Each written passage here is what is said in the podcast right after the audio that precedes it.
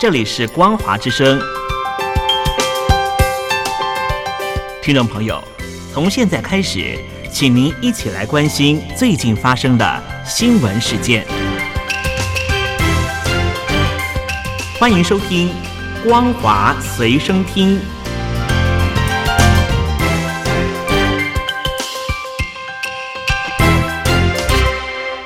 大陆听众朋友您好，欢迎您收听这节《光华随身听》，我是东山林。日前，北京国务院总理李强在东南亚国协的会议上面特别强调，愿意输出红色的执政经验，也希望能够挹注更多的资金，培育东南亚国协的年轻朋友，成为他们国家的执政接班团队。这种意图要介入东南亚国协的这些国家的未来接班梯队的做法，让这些国家非常的感冒，因此。东南亚国协的十个成员国十九号首度举行联合军演。这场联合军演不光是东协十个成员国参加，观察员东帝汶也参加，动员了数百名的官兵，持续演习到二十三号。联合军演的地点是选在马来半岛和婆罗洲岛之间的一块海域。东协先前曾经和美国和其他的伙伴国家举行过联合军演，而这一次是所有的成员国首度联合军演，是希望能够凸显东协在争域水域议题上的团结。缅甸军政府领袖虽然被禁止参加东协会议，但是缅甸仍旧以观察员的身份参与了这一次的联合军演。昨天十九号，联合国举行年度的会员国大会。乌克兰总统泽伦斯基亲自访问美国，并且在大会上做演讲。他穿起了招牌的军绿色色彩出席。泽伦斯基在大会上强调，世界必须团结起来，阻止俄罗斯对乌克兰的侵略。而且，俄罗斯的目标也不光只是乌克兰。俄罗斯试图将粮食短缺武器化，影响范围从非洲到东南亚。俄罗斯也试图将能源武器化，甚至在占领乌克兰的扎波罗核电厂之后，还用辐射外线来勒索其他的邻国。联合国的安全理事会五名常委，俄罗斯总统普廷受到战争罪的指控，不敢出国。北京领导人习近平也不愿出席。英国、法国领导人有各自的内政问题，缺席今年的会员大会。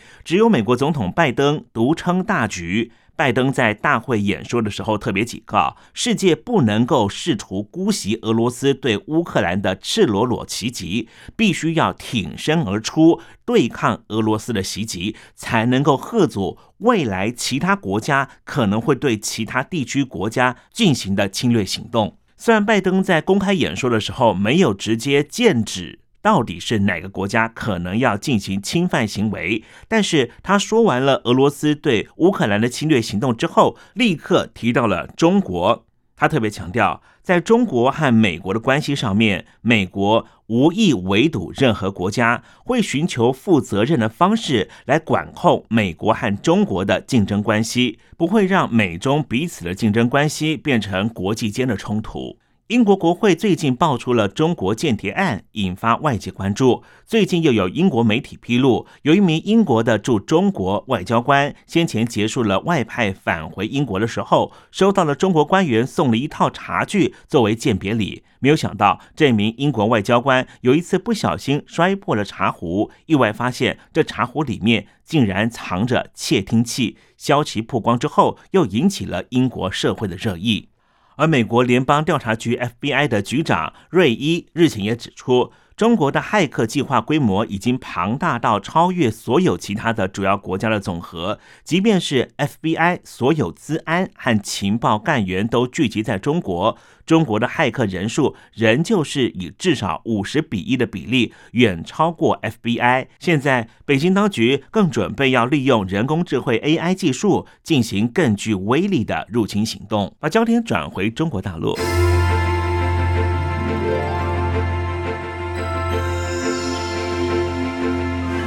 杭州第十九届亚运会开幕式在九月二十三号晚上将会在杭州的奥体中心体育馆举行。北京领导人习近平会不会出席呢？我们可以从一些蛛丝马迹做预判。九月十九号，有杭州的网友发帖表示，社区上门通知，未来一个礼拜内不准在阳台上面晾衣服。也有网友反馈，刚刚从杭州出差回来，去杭州上车前都必须要开箱检查，到站之后还有一道安全检查，保安做的十分彻底。因此，我们可以预测，习近平主席应该会出席亚运会的开幕式，就在九月二十三号的晚上。每年的九月十八号，中国大陆的各城市都会释放防空警报。不过，杭州的九月十八号当天并没有实施。有杭州的民众就去问市政府，服务员回复说，因为举办亚运会，必须要照顾外国人的情绪。有网民就说，这个举动，杭州人民政府是不是伤害了中国人的情感呢？根据本台收到的独家讯息。中共总书记习近平最近访问了黑龙江省之后，做出了两项重大决定：全系统降薪百分之二十，整个政府系统包括了部门、组织、机构都将减薪百分之二十。东北地区的学术进行限制，为了振兴东北，将禁止教育体系的教授、博士离开黑龙江省和其他的东北省份。被称为是中国直播带货一哥的李佳琦，出入都有八名保镖。最近呢，他更火了，为什么呢？因为他讲了这段话：花西子越来越贵了，哪里贵了？这么多年都是这个价格，好吧，不要睁着眼睛乱说。国货品牌很难的，有的时候有自己的原因，好吧？这么多年了，工资涨没涨？有没有认真工作？好不？听众朋友，你有没有认真工作？这段话让许多群众认真思考。这么多年工资没有涨的原因到底是什么？也引起大家对于社会财富分配的讨论。一名在上海执业的胸腔科外科医师谭强主任说：“他这个月的薪水还被倒扣了一万五呢。”李佳琦先生让我们检讨一下这几年的薪资为什么没有涨。我呢也反思了一下，我上个月开了近八十台手术。门诊呢，大约有四百多个病人，工资和奖金呢加起来大概四万出头些，平均每台手术的收入呢低于五百块钱，估计呢比上海滩顶级的托尼老师理个发的收入还要稍微低一些，还是没能改变那么多年拿手术刀的不如拿剃头刀的这样的一个残酷的现实。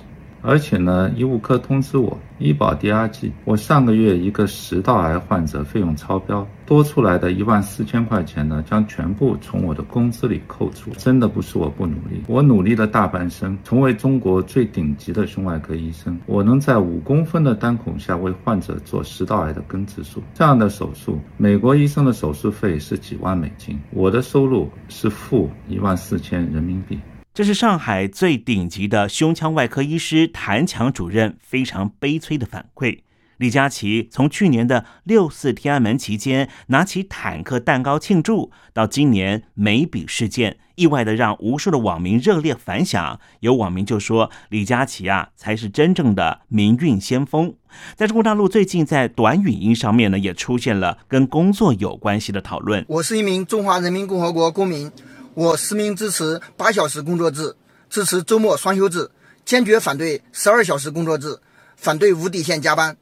昨天有朋友在评论区里说不加班挣的钱不够生活，我想说的是，难道我们每天工作八小时不加班，我们就不该拿一份起码够生活的薪资吗？这就是最近在抖音上面所兴起的实名支持八小时工作制的运动。有许多的工人朋友手持身份证，宣布自己支持八小时工制，反对十二小时工作制。这一场身份证运动会不会又被网络镇压，也引起了许多劳工朋友的担心。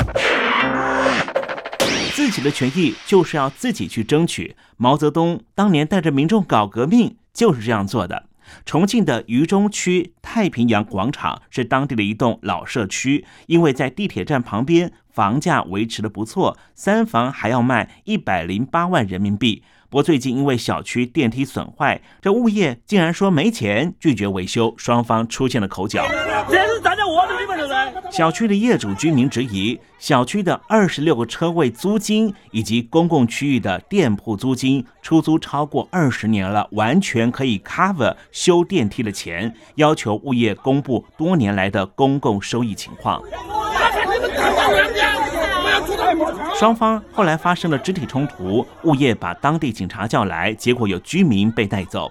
有人质疑物业为什么这么蛮横，有网友就说：“因为物业就是政府安排到你家的爪牙，你以为买房送你大保姆、大管家，却不曾想过，其实他们就是监狱的典狱长。”以上新闻由东山林编辑播报。